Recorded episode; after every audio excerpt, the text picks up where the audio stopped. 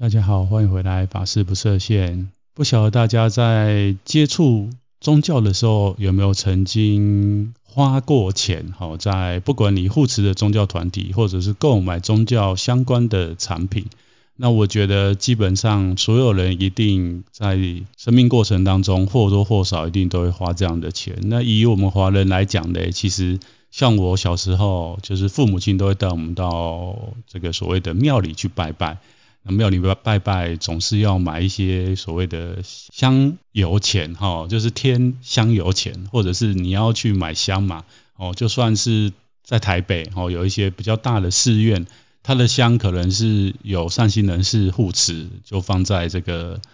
庙的一个地方，然后你想要去它的这个神明前面。祭拜的时候，哦，然后点香的话，你可以直接去拿，但是多少大家去拿，还是多少都会投一些投一些所谓的功德香，哦，那乃至说到这个寺院里面，佛教寺院里面去用斋饭，哦，去吃饭，虽然很多的寺院都没有收钱，但是大部分人都还是会有。那样的观念，就是到寺院吃饭还是会添一些。吃饭的水洗的钱，哦，所以或多或少我们在生命当中一定都会付钱，哦，在宗教设施里面付一些钱，那更不用说有一些人他可能是一个虔诚的信徒，他就会固定定期的哦护护持，例如教会啊，哦护持你的寺庙啊，那到现今这个社会，由于宗教团体在社会上面，哦，他要营运，或者是他要维持他的设施，所以基本上呢，也每一家每一家寺院也好，或是每个宗教团体都有自己哦收入的方式。那今天想要带大家来聊，就是不叫争议的宗教收入。哦，那基本上我没有要在这一集谈台湾这一边的宗教收入。哦，我主要是要谈日本那一边。那为什么会谈日本那一边呢？主要也是跟上个月发生的一件很大的事情有关。哦，那透过这个事事件呢，我再去找找一些资料，才发现说啊，原来这个凶嫌为什么会做这样的事情，跟那个宗教他的收入所得有很大的关系。哦，那我想这样讲，我不晓得听众朋友有没有听出我要讲哪个事件？没错。哦，就是上个月发生的这个全世界都非常震惊的事情。日本的前首相安倍晋三先生就是被一位日本应该说是年轻人吧刺杀。哦，那这个年轻人在刺杀安倍之后呢，其实当场他就在现场就被制服了。那于是日本的警察单位就启动了这个调查。哦，因为当时刺杀其实是一件非常大的事情，虽然在日本的近代史。里面吼，就是一直都有政治人物吼被暗杀，但是安倍先生他是前首相嘛吼，所以是政治等于说是顶尖的人物。那发生这样的事情，其实都是没有人愿意见到的吼。那在当时案件还没有很清楚之前，其实有很多的猜测。于是呢，吼这个胸前被抓到以后呢，就开始就。经过一连串的，当然他们的警察单位啊、公国家安全单位啊，都会介入调查。那所有证据都导向哦，包括这个证人的证词也导向说，嘿，其实是因为他的母亲去接触一个宗教团体。那在他小时候呢，他母亲花了非常多的钱在护持这个宗教团体，于是呢，哈，家里破产。那因为母亲都花钱在宗教团体的护持上面，所以导致。他吼跟他的兄弟姐妹就没有得到很好的照顾，那这位凶嫌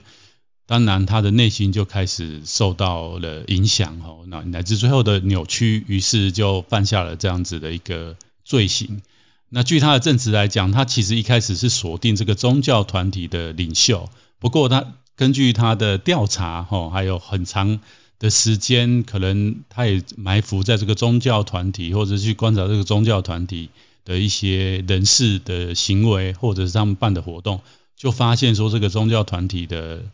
领袖或者是一些重要的人士是很难哦，应该是说他想要用暗杀方式哦去报复，但是大家也知道，就是宗教团体在举办活动的时候，基本上会有非常多的所谓的信徒参加。那我在想，这个凶嫌可能也会觉得说他他不想要伤及无辜啦。所以他就后来，据他所说的，就是说这个宗教团体的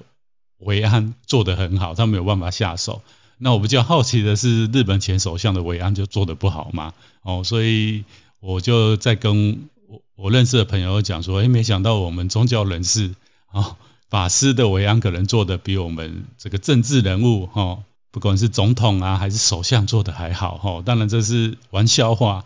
但是总之这个事件就发生了。于是我就去调查，诶，他母亲接受这个宗教团体到底做了什么事情，让他母亲哈。就是不能说失心疯的把家里的钱全部花掉护持这个宗教团体，还有为什么会做这样的事情，背后一定有原因。于是查着查着，我才发现哦，在日本有一个这样的名词叫做灵感三法。哦，所以今天一开始就带大家来看具有争议的宗教的这个灵感三法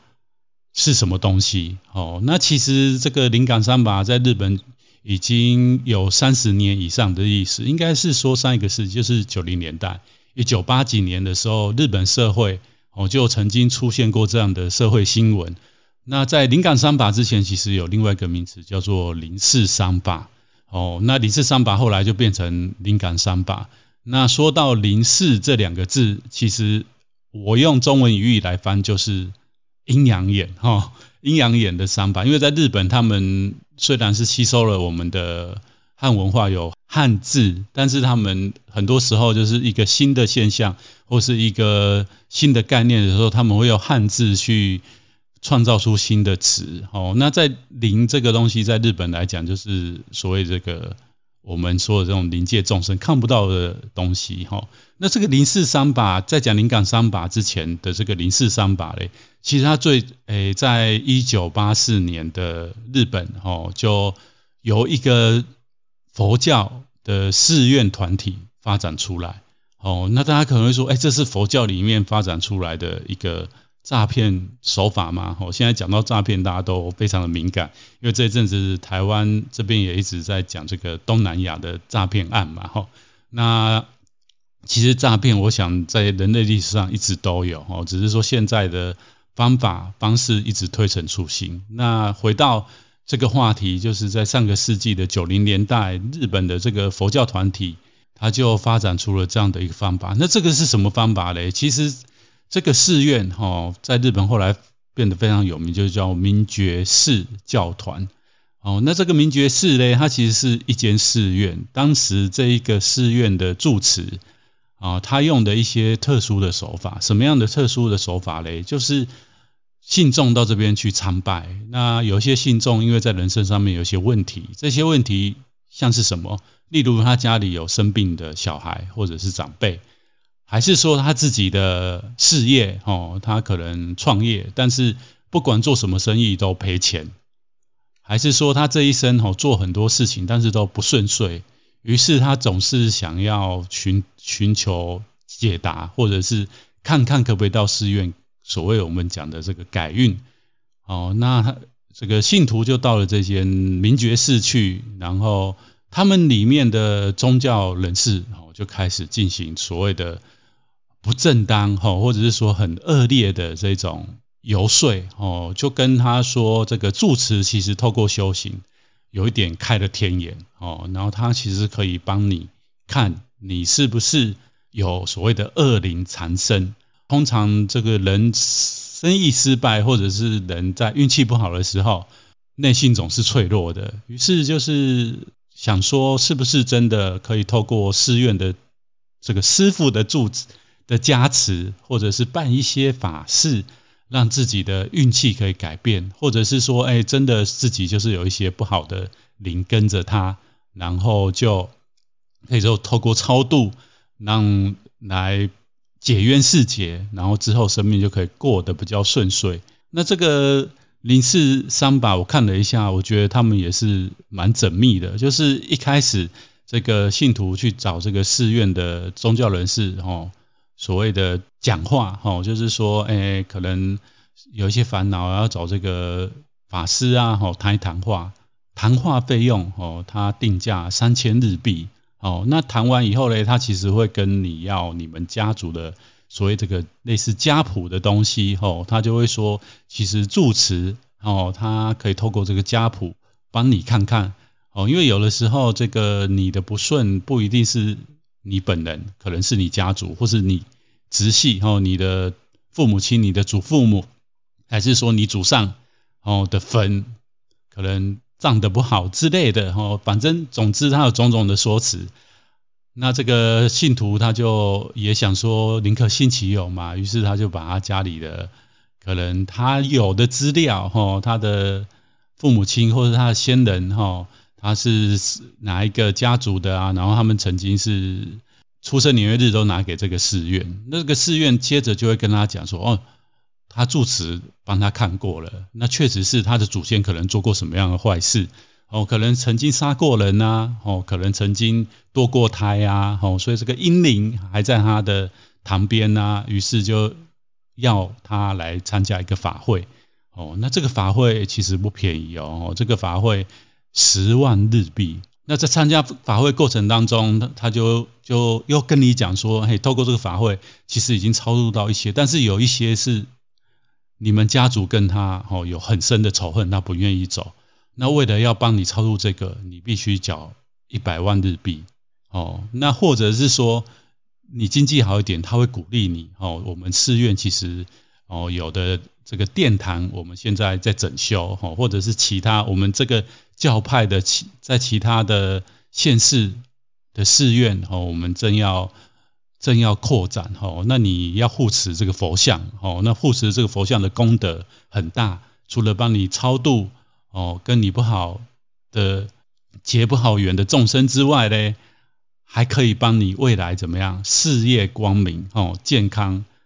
非常的健康，然后你可以非常的长寿。那这个佛像要价多少？五百五十万日币哦，他就是这样一而再再而三的不断的跟这个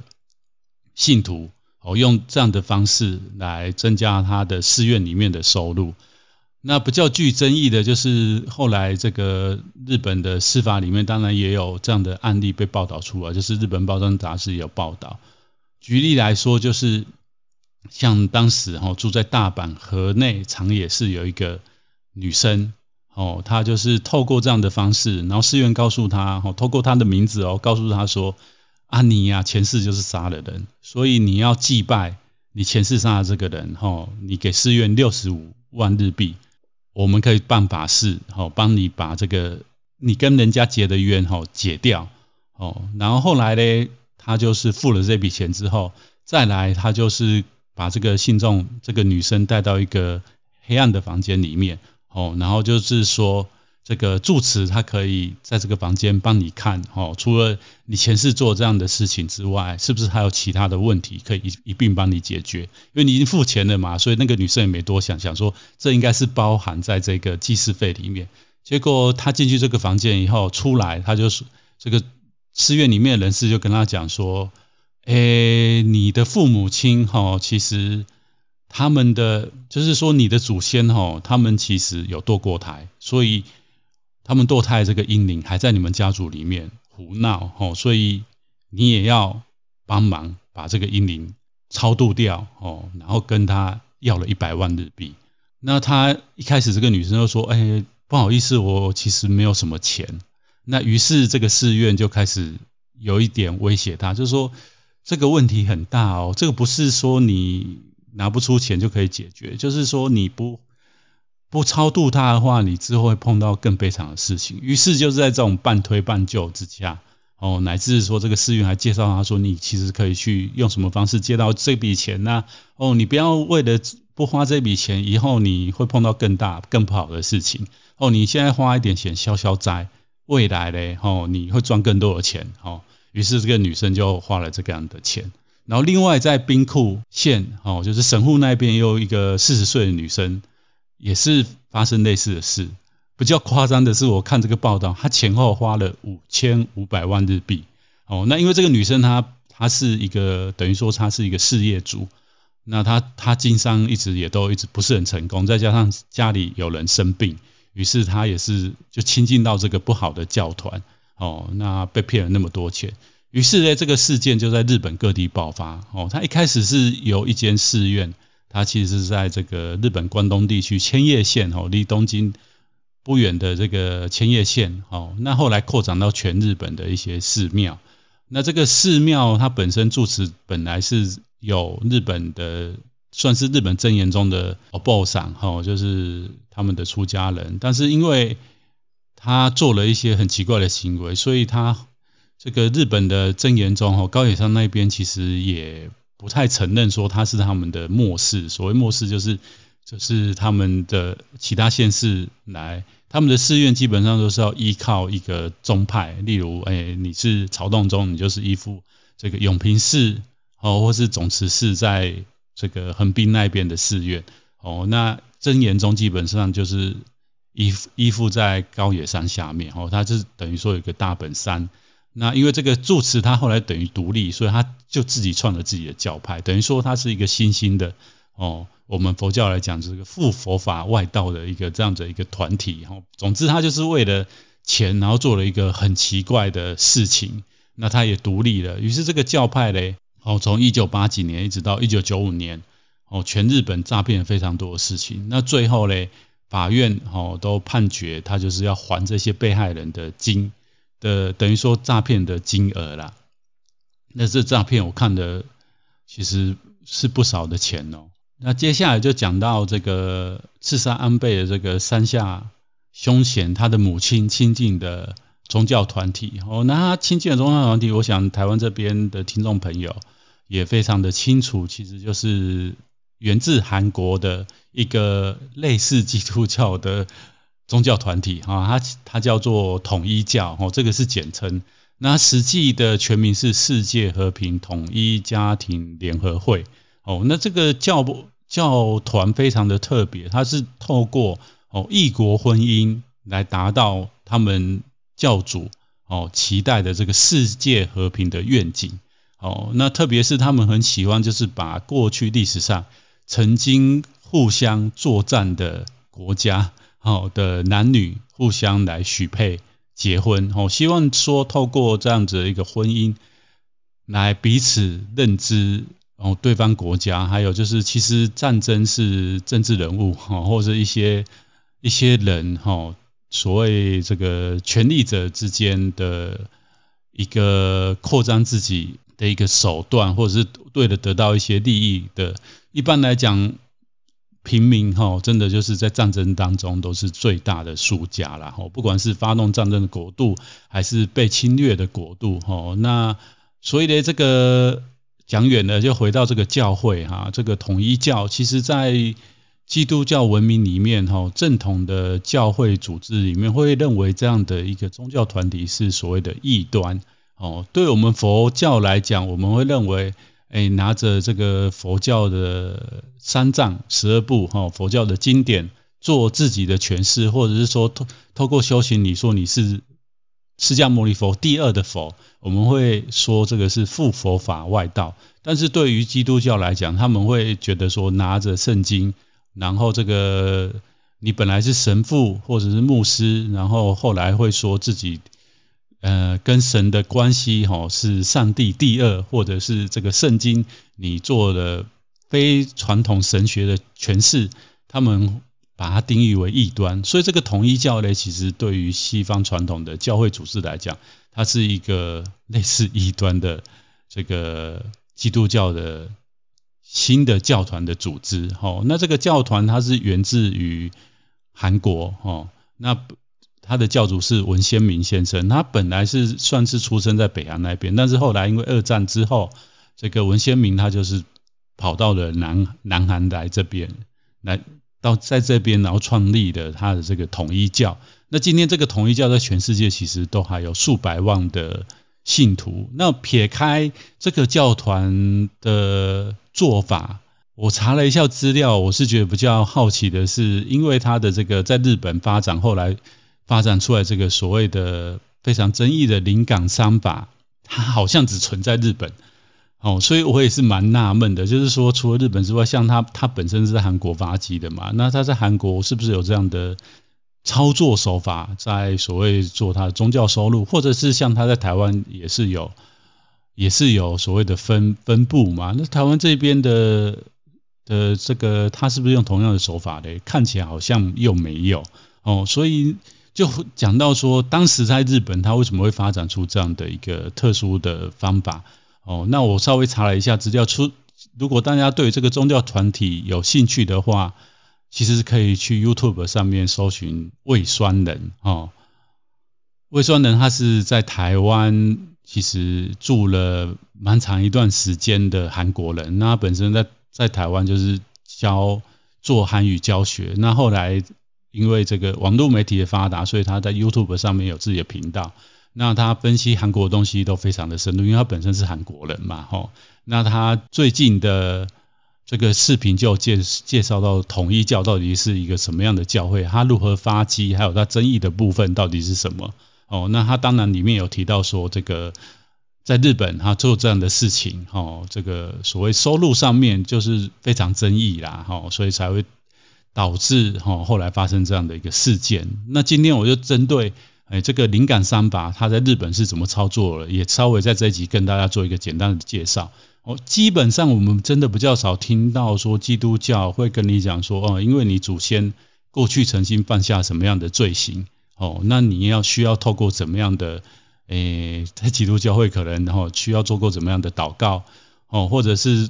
做过什么样的驱魔的仪式，哦，来帮助你这个附着在你的家族里面，或者附着在你身上的恶灵，哦，离开你们的家里面。不过他在日本，我觉得他是有结合了一些日本人他们的这种神道教的观念，哈，他发展出来就是说，他又再加上说。二战之前，因为韩国被日本合并嘛，所以他当时第一代的这个被文鲜明派到日本的传教士，哦，他就是用这样的说法，就是说，嗯，你的家族的先人，哦，曾经到韩国杀了非常多的人，那因为文鲜明他是第二个上帝，哦，所以说杀了神的子民，这个罪是非常大的，于是他用这个方式来有一点。认真讲起来，算是有点算恐吓嘛。因为一般人你听到这样子，你就会害怕，那你就会掏出钱来想说花钱消灾。那他他其实蛮有手法，他不是这样子空口跟你白话说一说，然后就说哦，你缴这一笔钱，然后你来教会，然后我们会一起来帮你做法，不是哦，他就卖你一些东西。那卖的东西像是什么？像是宝塔。哦，那个高丽参的浓浓缩的高丽参的液体，哦，然后卖这个属属珠，哦，就是我们佛教讲念珠，它在他们基督教有所谓的属属珠，很像念珠的东西，哦，那因为它有具体的物品，哦，那这个物品，例如这个念珠，哦，一串的成本价可能一千日币，那或许你要护持这个教会，哈，或护护持道场，哦，他卖你一万日币，哈。但是他们很夸张，这个一千块的念珠可能卖你一百万日币哦。那原因就是他说，因为这个是有加持过的，或者是说哈、哦，透过这念珠可以帮帮你驱赶这个不好的灵体。于是他就狮子大开口哦。那这样的这样的事情在日本就他这亲近这个教会，他就是慢慢慢慢的，他就是透过这样方式在。敛财，吼，那从一九八七年到我看到资料，就二零二一年，吼，被透过这样方式取得，就是说被骗的人有高达了高达了三点二万人，然后总共被骗的金额是一千两百三十七亿元，哦，那在日本透过这样的方式，就是跟人家讲说，哎，你的祖先呐。哦，曾经杀过人啊，曾经堕过胎啊，或者是做什么不好的事情啊，然后这个冤灵还在影响着你们家人家人啊，然后透过啊、呃、这样的说法，然后有一点半威胁，哈，然后就是要你付钱给这个宗教团体，他帮你处理这样的事情。再后来，他们就被称为叫做灵感三法。那其实，在日本呢，嗯、像我我讲的，就是说。这样的事情，其实一般人我们碰到一些不顺的事情，我们可能会去接触一些宗教人士，他可能会跟你讲，他还是会跟你收一些费用，可能帮你办法会怎么样。那基本上这个金额还是要付一些金额啦。那这些都不会构成所谓的在日本变成说很争议的这个要告上法庭哦，就算告上法庭，可能很难被判决，吼，那主要是像这个统一教，它因为有具体的东西，吼，然后再加上说这个被害者的证词，就是说这个教会里面的人，哦，会不断的威胁他，就是说你不做这件事情，你会过得更凄惨，就是动用这样子有一些有一点动吓的关系，吼，那于是在日本的法令上面，他就可以来管，吼，那基本上这个是属于民事的法律。里面哈，那他有他的判决就是三条，第一个就是违反所谓的公共的良俗哦，就是民他们的民法九十条，然后第二个就是诈欺跟强迫哦，他们民法九十六条，然后第三个就是不法的行为哦，通过不法行为来榨取对方的财物哦，这在日本他们也有民法有有有这一条，就是你原则上透过法法院只有透过这三条哦去。去打官司啦。那我想，对于一般没有钱的人，哈，就算被骗，如果金额不大，也不太可能走上法法律的行为，哈。因为走上法律行为，大家也知道，这些比较大的宗教团体，哈，就算它不大，哈，那但是这些比较恶质的宗教人士，透过这样子来诈骗，其实他们相对来讲都就是会有跟你比起来是比较有钱，所以他可以请律师跟你打官司，哦，那打官司就费时旷日。而且，如果你诈骗金额很小的话，他跟你你打官司的钱可能远远都比被骗的金额，所以大部分人是就平时摸摸就算的啦。那像在日本，诶，后来发生那么大的事件，是因为这些被害人哈，他其实是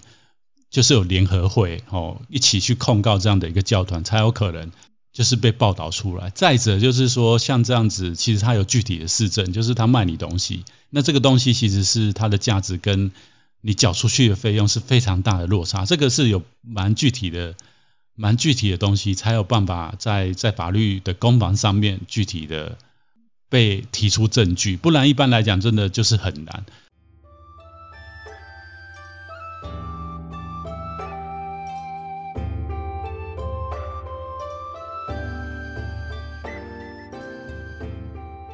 那就话说回来，就是到我们哦，我们华人或者是我们自己的身上哦，不晓得你自己有没有曾经碰到类似的事情，或者你身身旁哦，你曾经听过亲友哦，就是像我说的，他生命然后非常的不顺遂，那他到寺院也好，或是宫庙也好，或是哦，他可能去算命哦，或是找到某某的民俗老师。那他跟你讲说要透过一些这个宗教仪式来解冤释结，那大家的认知是什么嘞？哈，就是其实对我来讲，我觉得这个真的很难判定啊。就是说，有的时候为了安心，我们确实可能会想要透过这样的方式，哈，来做一些解冤释结。那在佛教里面，确实我们有办法会也在做这样的事情。那但是呢，就是宗教团体一一个正。不叫正派的宗教团体办的法会，哈，他跟你收的费用基本上很多是随喜啊，就算要缴费，他还是在一个合理的范围。那如果你觉得不合理，哦，我觉得现在的消费者也很聪明，你其实可以不用护持，或者是你去找哦相对你负担起的宗教团体，你去付这样的钱。再者就是现在的这个时空因缘，就像前几集。一直如果收听我的节目的听众朋友就知道哦，特别是疫情过后，其实有很多宗教团体，他举办这样子的所谓的宗教活动哦，不管是佛教的所谓的这种法会啊，或者是是这个道教道教的这种超度的仪式哈，很多其实都是在网络上面都有直播。那你在网络上面看直播，其实你是不需要付钱的。那其实你们都可以用这样的方式去解决哈，你觉得可能是不是过去曾经跟不好跟一些众生结下不好的因缘？那这个众生到现在还在影响你，你可以透过这样的方式来处理哈。那其实，在佛教里面的观念哈，就带到佛教里面的观念来跟大家来分享或或讲这样的一个。大家如果碰到这样的事情，我们可以怎么样的处理？哦，那其实我这个节目其实也是想要透过一些社会事件，哦，或者是一些人发生的事情，哦，然后带给大家一个比较正确的宗教观念，特别是佛教里面的观念，哦，就是说，我不晓得其他宗教，或者像基督教，其实基督教就像我讲的，他们好像不太去讲这样的事情。那我不太晓得说这个统一教为什么在日本发展出这么特殊的哦诠释方式，然后还用这样的方式在做宗教收入。那这个是我觉得蛮好奇的部分呐。哈，那撇开这一点来讲，基督教据我所知，他们不太讲这样的事情，乃至说佛教或是东方的宗教。有这个轮回的概念，有六道众生的概概念。可是，在基督教呢，其实他们也不处理像动物、动物灵这样的事情。哦，他们不觉得动物有所谓的灵魂吗？哦，可以这样说吗？哦，所以我们很少听到教会哦，或者神父在提这一块。回到说东方的宗教，不管是这个道教或者是佛教，其实我们是讲，我们是讲哦，但是正确佛教来讲呢？好，我们不否认鬼神，哦，但是我们正信的佛教徒，其实我们也不依靠鬼神，哦，应该这么说啦，就是我我们会到寺院里面，哦，去拜佛，哦，拜菩萨，哦，就像一般人，哦，在没有接触正信的佛教道场，可能也会到庙里面，哦，去拜拜一样。但是我们去拜拜嘞，嘿，我们就算我们碰到生命的困顿，哦，我们跟佛菩萨讲，希望他能来加持我们，但是一个。正确佛教徒的概念呢？嘿，其实我们会出生在这个世界，就是因为我们的业力哦，我们的业力让我们来这个世界，或者是我们曾经发过愿要来这个世界体验一些事情，完成一些功课，来到这个世间。那来到这个世间，我们一定会碰到种种的事情嘛。那这些事情，就像我讲的，你可能跟一些众生结了不好的缘，或者是。这个佛教经典里面讲的业不重不生说婆，我们过去可能有一些业力，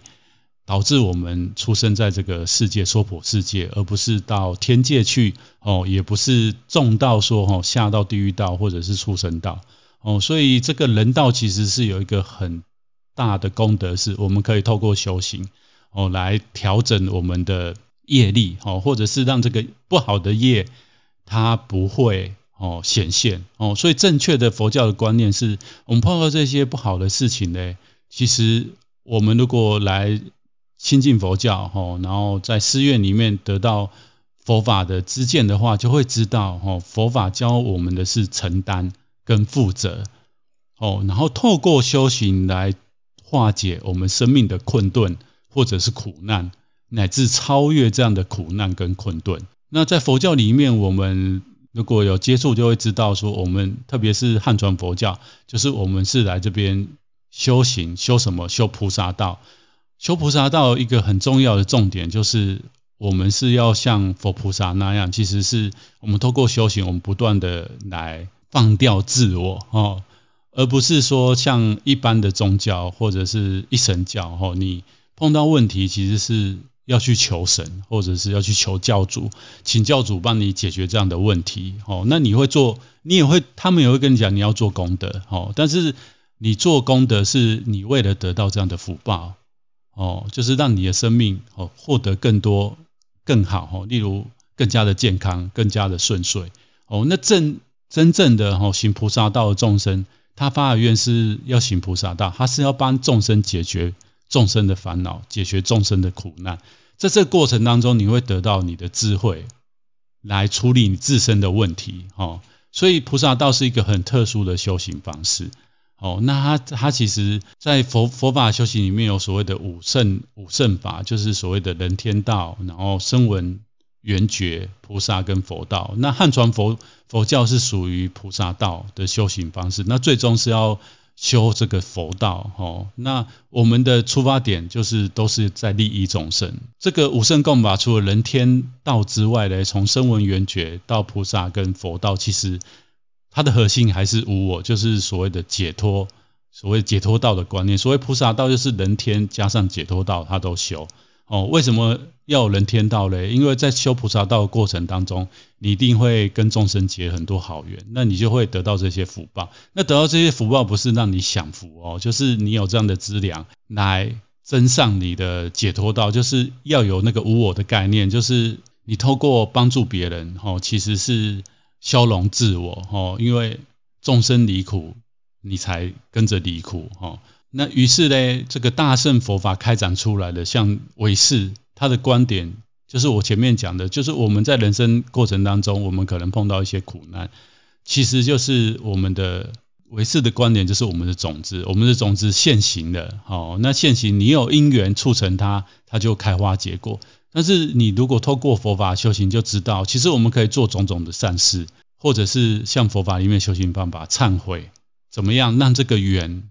不成熟？简单来说，你过去可能杀了人，犯了罪。那我们的业识种子就种了这样的一个因，那这一世会不会结果嘞？是跟你这一世的行为有关系。什么样的行为？就是如果你不浇水，你不让它晒太阳，哦，就是说你这一生的习气，你没有像过去世一样容易生气，哦，然后容易碰到什么不顺遂的事，你就怨天尤人。那你的这个，你的这个种子其实是不会开，不会开花，不会结果的。于是它就不会让你感受到这样的恶果，哦，不是说它不见的，但是你因为透过种种的善行，让它不开花结果，哦，你就转变了曾经诶做过不好的事情，然后你现在要得到不好的果报这样的一件事情。那佛教里面有个概念，就是所谓的种业情报，所以在种这个修行的过程当中，哦，化解了一些你曾经做过不好事，你要得到这样的果报。它就会比较轻的显现这样的一个事情，哦，那唯识的方法就是我们透过这样修行的方法，可以把这个业，哦，或者这个业现行了以后，我们透过佛教的知见跟观念，让你可以用另外的态度跟观念来看待这样的一个悲惨的事情，哦，就是像痛这件事情，其实我们的心可以不依着这个肉体的痛，哦，让他觉得苦，哦，你可以。透过这个痛，让你感受到你生命的存在哦，所以唯识的修行方法，你就可以知道它是转世成智。我们再透过这样种种境界，帮助我们不断的提升我们心灵的层次。哦，那大乘佛法另外一支就是所谓的般若跟总观，它就是讲这个因缘是有的，但是自性是空的。它直接又切入说，其实没有一个实有的我在受苦。这些境界也是假的，因为它不会恒长持久的存在。那这个操作方法其实是不是那么样的容易？哈，那误解人他可能会跟你讲说啊，就都是空的啊，所以没有。但是实实际上这些现象是存在的，你也会亲身的体受体验到。但是是怎么样？我们用所谓的这个佛佛法究竟的智慧、般若的空慧，我们去体验，没有一个你在受苦。哦，就是这个事件有，那你可能也感受到，但是它只是一个感受，这个感受是不是实际，不是永久恒长存在，它只是短暂。你受报总是会结束，哦，你该还的总是会还完，还完了以后就没事了。哦，所以这个般若空观的智慧就是用这样的方式在处理。另外呢，佛法都一样，就是它还是教导你要智慧去面对这样的事情。哦，就是你可以规避，当然。就规避，那如果没办法，只好用这种欢喜做，欢喜走，甘愿修啦。哈，就是你以前既然做了，你就是该还的，你还是要还嘛。哈，因为佛法不能帮你，哦，没有一个神或者是佛菩萨可以代替你去偿还你的所谓我们讲的你曾经犯过的错或造过的罪。哈，其实佛法不是在帮你处理这一块。哈。他只是教你一个观念，或者是我们在面对生生命的苦难的时候，我们怎么样用一个正确健康的心理去面对这样的事情。那最后就可以大跟大家分享，就是我们汉传禅宗的方法。其实哈，我们生命当中一定或多或少会碰到这样的事情。很多时候我们没有办法去解释为什么这些事情就会发生在我们身上。就像我们最近台湾的这这边的新闻哈，引起轩然大波，就是这个。台南的杀警案，哦，或者是在之前就是有艺人哦轻生的事情，哦，你会不你就不晓得说为什么这些事会发生在这些人身上，哦，那先撇开说大家很不想，特别是现在年轻人很不想接受的这个什么因缘果报这件事情，就是说如果今天这件事情发生在我们身上，我们怎么样可以用佛教的智慧在面对跟处理这样的事情？我们到底是增长我们的愚痴跟愤怒？还是我们可以用佛法的知见，哦，来让这个受害者跟加害者未来，让我们的社会可以这样的事情事情越来越少，或者是不再碰到这样的事情，才是一个重点，而不是在那个事项上面，我们去执着说，哎，法律应该怎么样判才会还被害人公道啊？哦，或者是才会安抚被害者的家属啊？当然，这也是一个事件的处理方式，但是佛法就是在这个利基上怎么样超脱？哦，接下来我就跟大家介绍这个汉传禅宗的我们的初祖菩提达摩，他有所谓的二入四行的修行方法。就告诉我们，当我们生命碰到这些苦难或者是不如意的时候，哦，我们应该怎么样面对，而不是用不用很奇怪的我前面讲的这些一些宗教的方式，哦，去处理你的生命的困顿，哦，你可能短时间处理的，但长时间来讲，你还是没处理，你只是哦委托某某一些所谓的大力鬼，或者是有福德的神先帮你压下来，但是最终你还是要自己面对你自己。的所谓的我们佛教讲的你的业的种子哦，你在没有修行解脱达到解脱之前哦，你的这个种子什么时候会发芽都不晓得哦。那当你发芽的时候，你还是用这种方式嘛？哦，神通是抵不过业力的哦。那我们我们佛教的修行人教你的方法，或是佛菩萨教你的方法，才是真正可以帮你完整去处理我们众生所谓我们讲生病的部分哦。那这个二入四行什么？他讲说报缘行。我就是说，我们来亲近佛教，吼，来修行佛法的过程当中，难免会会有不顺遂的时候，特别是受苦的时候。当你受苦的时候嘞，你可以告诉自己这样的一个观念，就是你在无数的过去世之中的心事混乱，哦，然后你跟着你的习气，哦，你跟着你的不好的习惯，跟着你的烦恼走，然后做了很多不好。对别人不好的事情说了很多不好的话，可能乃至你还杀了人哦，或者是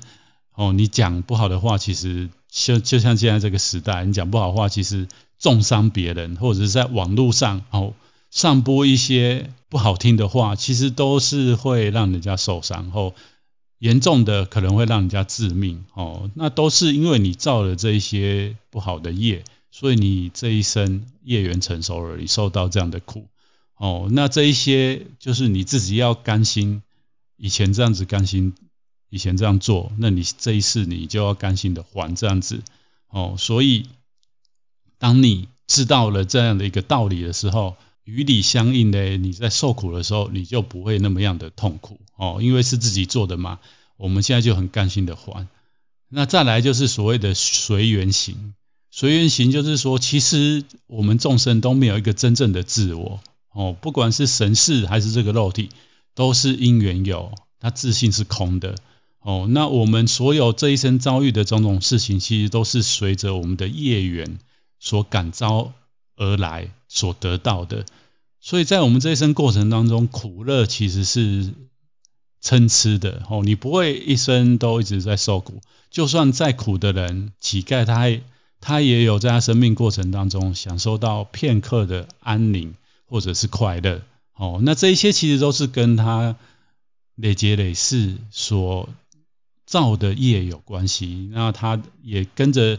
跟着这个缘呢不断显现在这个剧情里面，哦，所以我们的人生或者是众生。就是在这个业缘当中不断的浮沉浮沉，哦，那你现在你享福也好，你受苦也好，其实都是业报所得，哦，所以缘尽就没有了。你也不要觉得说你受苦很难过啊，你也要想到那些，其实你就算你现在在享福报，你也要有这样正确的自见。当你福报享尽了，你也没有了，哦，所以福报最终也是不会常随伴随着你，哦，这个就叫随缘行。第三个就是境界又更高了，叫无所求、无所求行者。哦，就是说我们世人其实都是颠倒的知见，而且都会贪。哦，就是贪着自己喜欢的，贪着自己想要的。那真正有智慧的人呢？哦，他不受到这些外相的影响。哦，他只他也知道说，我们这一生所遭遇的东西，其实都是因缘显现而成的。他随处皆安，哦，他在苦中他也可以很安心，他在乐中他也很安心，他也不会因为在这个乐中迷失了自我，他也不会因为在这个苦当中，吼，到处哦求神问卜，或是做了一些不正当的交易，于是呢，吼他就放舍诸相，无所求，然后慢慢就跟这个真理契合，最后就是乘法行者。他的心心事非常的清楚哦，那他知道这些现象都是有的，但是究竟都是空的。他在他这一生当中，其实就是过着真正就是像佛法讲的这个，能帮助人就尽量帮助人，能结缘就尽量结缘。那结缘他也不为了他自己想要求的什么福报哦，然后也无着无染哦，然后他也也知晓了这个大乘佛法讲的三轮体空的观念。哦，然后他也不执着，不执着，就是大乘佛法讲的这个，除了证得无我之外，他连法，哦，他也不执着有一个所谓真正的解脱法。哦，他其实本身就已经就是像菩萨这样子，具有菩萨的心行，还有菩萨的身形，在做这样子菩萨道的实践者。哦，他就是真正的这个菩提达摩讲的这个乘法行者。哦，以上就是简短跟大家分享这个汉传禅法。哦我们菩提达摩祖师告诉我们这个四行的修行方法。好，那这个是为什么最后跟大家分享这个方法？就是我想大家这样这一集这样听下，应该很明显可以听出，我想要跟大家分享，就是如果我们有一个正确的宗教的知见跟观念，还有方法的话，其实，在我们当我们生命在遭遇种种的不如意的事情，我们是可以在这过程当中。学习到之外，还可以提升的，而不是用一些不正当的方式。吼，那不正当的方式呢，也许短时间帮你解决了，但是我讲的之后，之后不一定是这一次，未来是你可能还是会碰到。那你还是就是佛法讲，你还是在这个沉沦里面出不来，然后你的习气可能还是越来越重。那你可能不好的就是像这个我前面讲的。哦，你可能会亲近到不好的宗教团体，你可能会被骗财，你还是没有办法处理到你生命根本的问题。那希望这集讲的内容可以帮你理清一些宗教里面的一些观念，特别是哦。佛法里面我们怎么样在看待这些事情？那也有具体讲到一些方法，那希望这些方法对你也有帮助。好了，这集就到这边。那一样，如果你喜欢小三这样的节目，或者你身旁的人对佛教有一些想要更深的了解，那也都请你帮我把我这个有没有分享给他。那么我们就下一集见喽。